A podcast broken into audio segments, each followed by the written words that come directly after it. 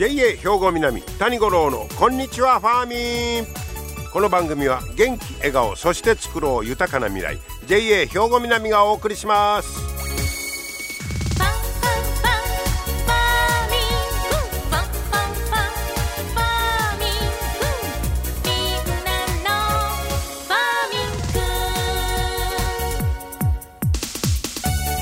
こんにちは谷五郎ですお元気ですか暑い日が続いております。ねなんとかもうちょっとこの夏を乗り切りたいなと思うんですが、えー、七十二校で言いますと明日は日暮らし泣くという日になります。まあ日暮らしが泣き始めたら夏もちょっとね終わりに近づいてんのかないう感じですけどせめてセミの鳴き声だけでも日暮らしに変わってほしいなというね気がしますけれども。さて、えー、まあ暑い日が続いていて皆さん熱中症にはなってませんか？えー、この間日本農業新聞に実際に熱中症がになってまあかろうじて、えーまあ、回復セーフいう人の体験談が出てましたので改めて、えー、ちょっと紹介しておきたいと思いますけれども、えー、この方は東京西東京でえっとねブドウの袋掛けなんかをやっている時に、えー、調子悪くなった熱中症になった73歳の、えー、と、女性の方ですね。えー、当時はね、練馬の最高気温が36.8度。えー、という、まあ、条件だったんですけど、えー、っとね、熱中症の初期症状、手がつるような感じがしてたんやけど、そのままボランティアが来てて、えー、その畑の草刈りもしたんだそうです。で、お昼に作業を切り上げて、休憩しようとした瞬間、まともに歩けなくなった。えー、で、えー、まあ、しかし体に力が入らなくなって、なんとか畑から家まで50メートル一歩ずつ進んで、やっとの思いで家にたどり着いたということです。で、えー、っと、お昼の3時ぐらいまで眠り込んで、どうにか回復、まあ、ギリギリセーフやったという、こういうことです。で、あの、草刈りするので、えー、跳ね返りを避けるために風の通しにくいやっけ。これ来て2時間ほど作業してたらしいですわ。まあこういうのがちょっと原因になったんちゃうかとも言われておりますけど、えー、っとね、次のような症状が出たら即中断してください言うて、えー、注意事項が出てました。紹介しておきましょう。えー、熱中症の主な症状。まず、えっと最初に今から言うのは軽症。これは現場での応急処置で対応できます。何か、めまいとか立ちくらみ。ね、それから顔のほてり、え手足がつる、痺れる筋肉の痙攣。これはまあなんとか現場で応急処置して対応してください。軽症。これはまあなんとかその時に対処したらセーフということです。次に言う中等症。これは病院への搬送が必要になります。えー、言いますよ。体がだるい。力が入らない。もうこれは病院行った方がええということです。えーだるいぐらいやと辛抱できんのかなと思いがちですけど、これはもう、えー、搬送してください。吐き気、吐く頭痛、もうこれも病院行った方がいいということです。これ中等症になります。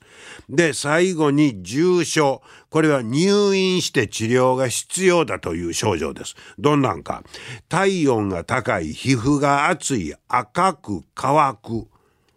もうそれはもう体がそうほてってるいう感じですね。これも重症になってるいうことですよ。それから呼びかけに反応しない受け答えに、え異変がある。これはまあわかりますよね。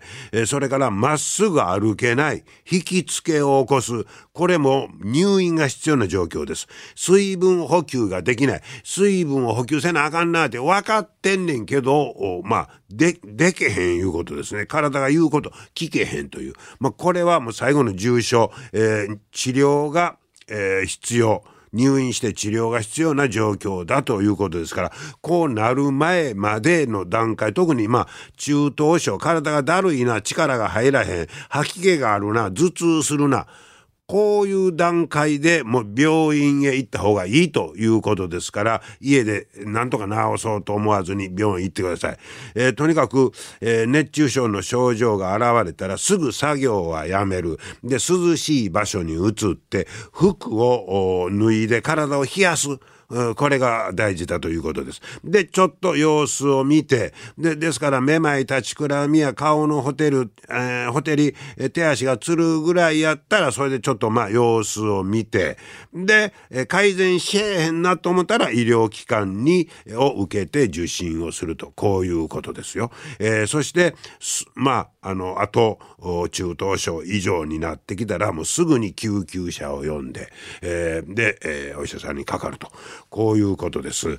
えー、で、あの、やっぱりその農作業昼間なんかでも特に一人であんまりしない、えー、この時もボランティアさんがおったからこの方もなんとか助かったらしいんですけど一人やったらちょっと心配やったなとも言うてます、えー、そういうことにも気をつけてね、まあ、できるだけあの、まあ、昼間は作業しない方多いと思いますけど熱中症くれぐれも気をつけてください。皆様の元気生活を応援する JA 兵庫南。近畿最大級の農産物直売所虹色ファーミン。おすすめは JA 兵庫南エリアの新鮮な地元農産物。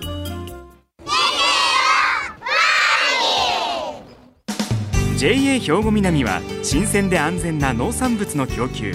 人との触れ合いを大切に地域社会への貢献。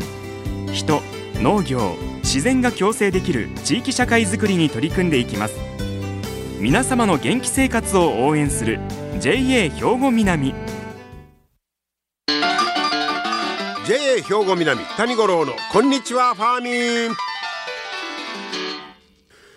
さあ今日はですね女性会稲見ブロックの対象ごとグループを紹介したいと思います、えー、こちらご指導されてる西川時子先生と生徒さんなんかに、えー、お話を伺いました。そして、えー、最後に演奏もね今日は聞いていただきたいと思います。えー、今日はですね、えー、稲見ブロックの女性会の対象ごとグループ。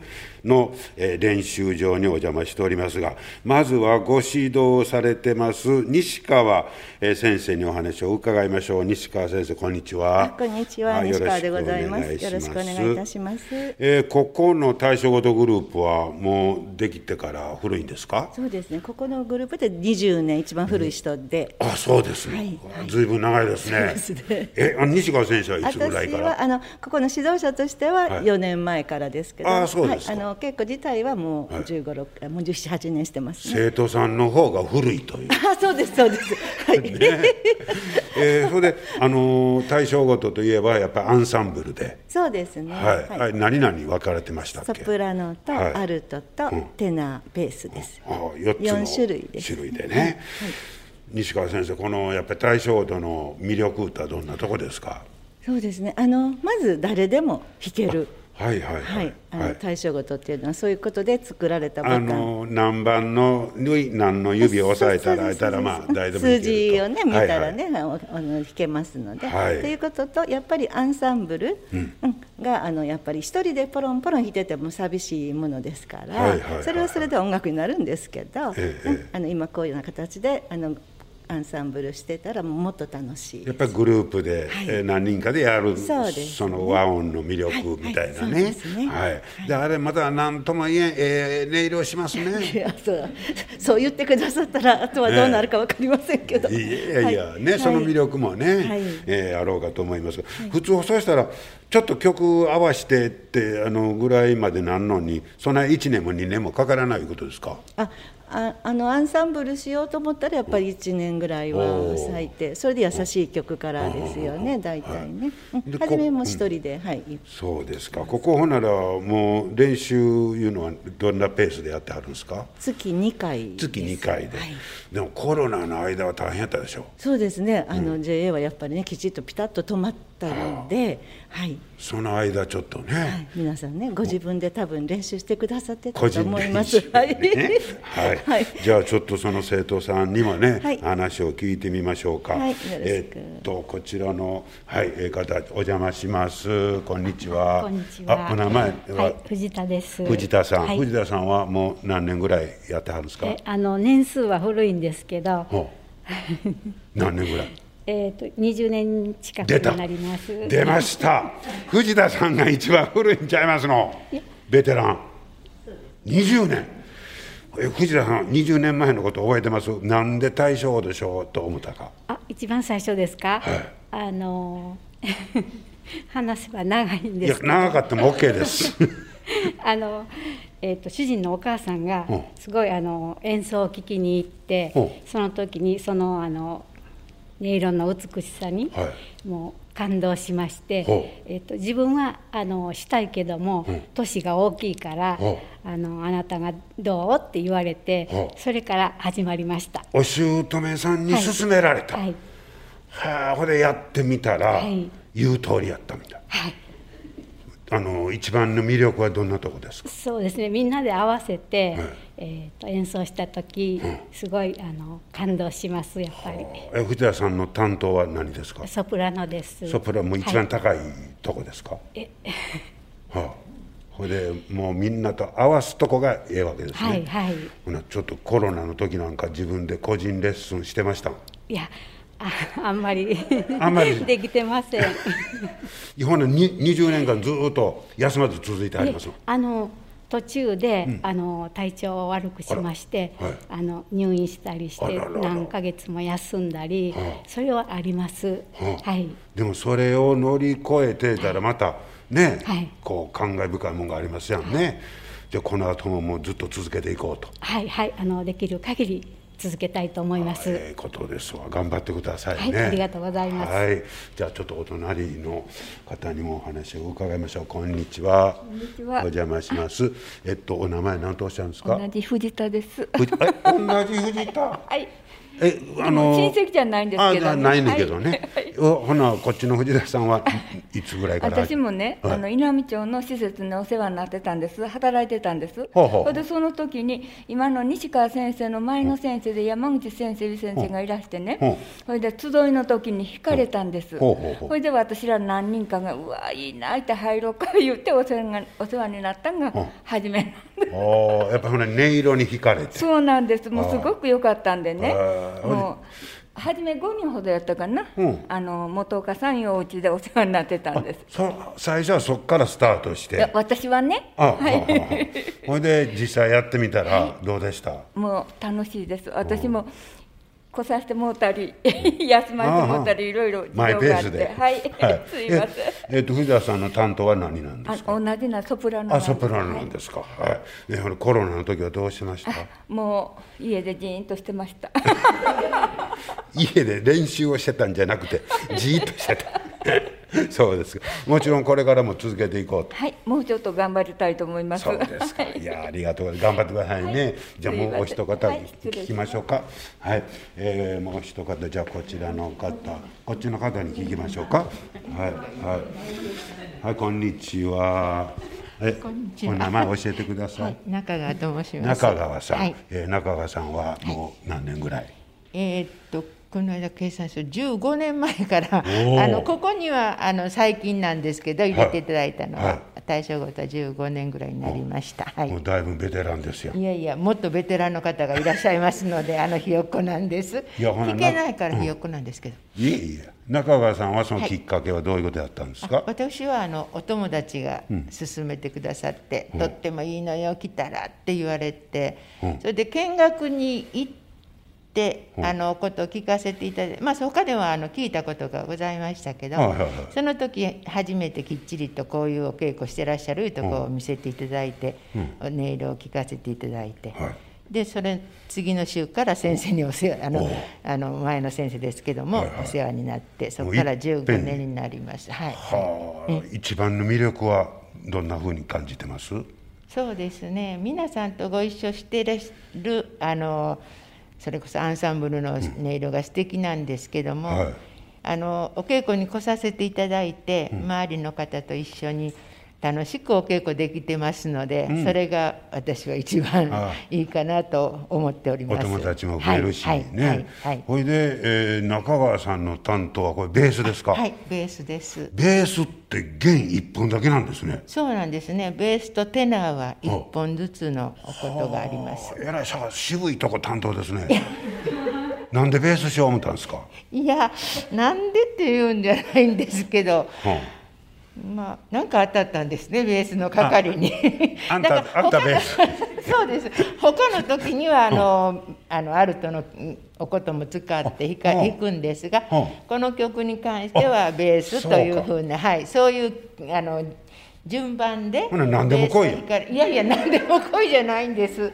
そんなに弾けないんですけども、ですから、宿泊しておりますが。いやいや、これベースはやっぱ音楽、アンサンブルの基本ですからね。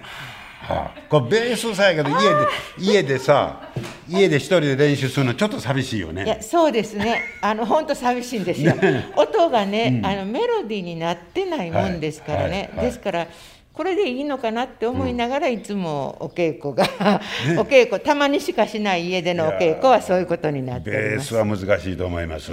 ね。いやそうなんです、はい、先生にベースはねっていつも、うん、あのご注意をいただいてましたので、もう今の谷さんのお言葉でもう本当に身に染みました。皆さんそう思ってらっしゃるんだったらもっとし 気を入れ替えないといけないと思いました、はい、いやいやもう頼りにしてますから頑張ってくださいね。この後もももちろん続けていこうと。そうです、ね、いうことですよね。はい、ありがとうございます。はい、とい、うまあいろんな皆さんの声を聞かせていただきましたが、じゃあ今日はねせっかくですので、えー、皆さんのそのアンサンブル、えー、っとメンバーは全部で7人ということなんですが、今日はお一人お休みになってあって、え今日は6人先生入れてね、はい、えー、で一曲聴かせていただけますか？はい。はい、チャッキリ節を。チャッキリ節。はい、はい、それでは。えー、皆さんの素晴らしい演奏をお届けしましょう。できるかどうかわかりませんお願いしますね。はい、チャッキリ節です。どうぞ。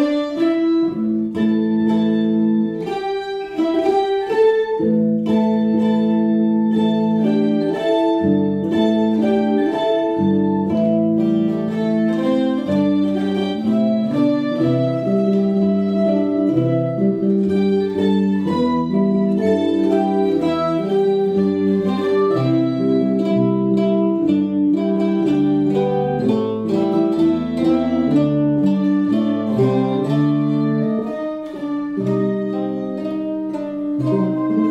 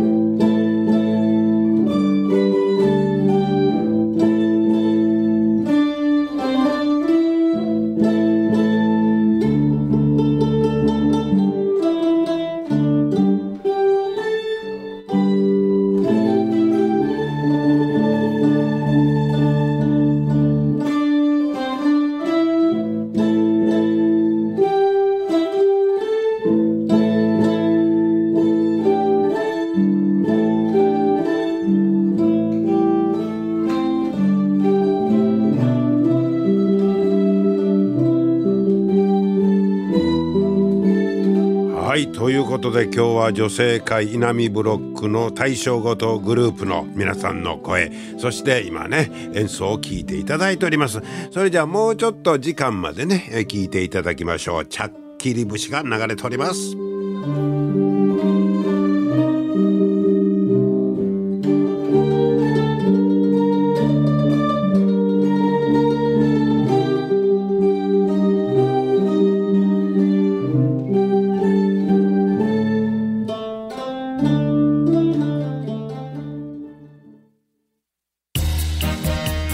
様の元気生活を応援する JA 兵庫南。近畿最大級の農産物直売所虹色ファーミン。おすすめは JA 兵庫南エリアの新鮮な地元農産物。JA 兵庫南は新鮮で安全な農産物の供給。人との触れ合いを大切に地域社会への貢献。人農業自然が共生できる地域社会づくりに取り組んでいきます。皆様の元気生活を応援する JA 兵庫南。JA 兵庫南谷五郎のこんにちはファーミン。さあ、続いては、アグリメッセージのコーナーですね。えー、ファーミンアグリメッセージ。今日は JA 兵庫南清掃年部の魚住義彦さんに、ブドウについて教えてもらいます。上住さんよろしくお願いします。お願いします。え今日はブドウのお話なんですが、え魚住さんはもうブドウを中心に作ってそうですね。この時期、はい、夏は特にブドウが中心ですね。ハウスで。ハウスで。ハウスだけですハウスだけでね。はい。あのブドウもいろんな品種ありますよ。はい。何品種ぐらい作ってあるんですか？僕がやってるのは、えーと、全部で4品種やってまして、はい、小粒種が1つと、うん、あとは全部大粒種って大粒のやつが3種類と。今もやっぱり人気は大粒ですか、うん、今もう間違いないですね。これ で最近のぶどうなんか言ったらあんま種のあんの食べたことないですけどそうですね。今ほとんど種なしですか？もう多分流通してるもうほぼ9割以上もっとですかね。はもうやっぱり種なしで特に最近やと皮ごととかね。皮ごと？皮ごと。皮も食べられる？皮も食べられる。そうそうそう。魚住さんはそれも作ってあります？僕がやってるので皮ごとはないです。僕は皮ありばかり。ああ、はい、それはまあ、あの皮ごとしよう思ったらその品種のやつを。そうですね。品種でやっぱりあの皮が結局離れにくい剥離性の悪いやつっていうのはもう皮ごと食べるって感じなんですよ。ああそうか。つるっと皮がむけんでったらまあそれでも抵抗はないけど。そういうことですね、はい、ははは。もうそのむけにくいやつやったらもう,、もう食べれるようにしてまえいうことですか。そういうことですね。はい。はあそんな技術的にできるんですか？まあ、品種改良を重ねていった感じでしょうね、まあ、そんな大昔からは多分ないですけどね、うん、で種なしにしても、うん、昔は普通種があるのが普通でしたけど、あれは皆さんのこの思考好みに合わせて種なしにできるんですか？できますね昔多分大昔じゃないかな。一昔前か。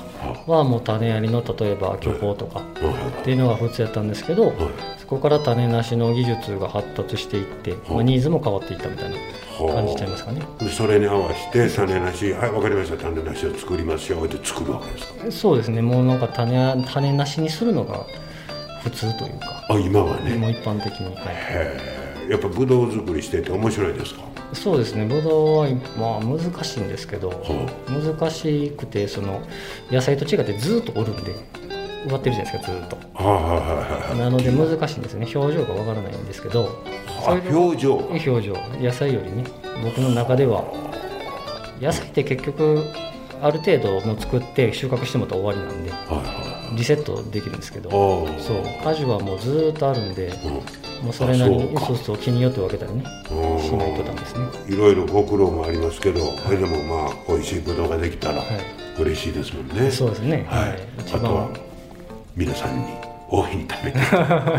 そうですね。ぜひ食べていただければ。はい、はい、じゃあ今年も美味しいぶどうをね作ってください。はい。ありがとうございます、ありがとうございました。ありがとうございましたねえぶどうも時代ごとに種なしになって今度は皮ごと食べられるいろいろ進化してるんですね。はい、えー、今日も最後までお付き合いいただきましてありがとうございました。また来週も聞いてください。JA 兵庫南谷五郎のこんにちはファーミン。この番組は元気笑顔そして作ろう豊かな未来。JA 兵庫南がお送りしました。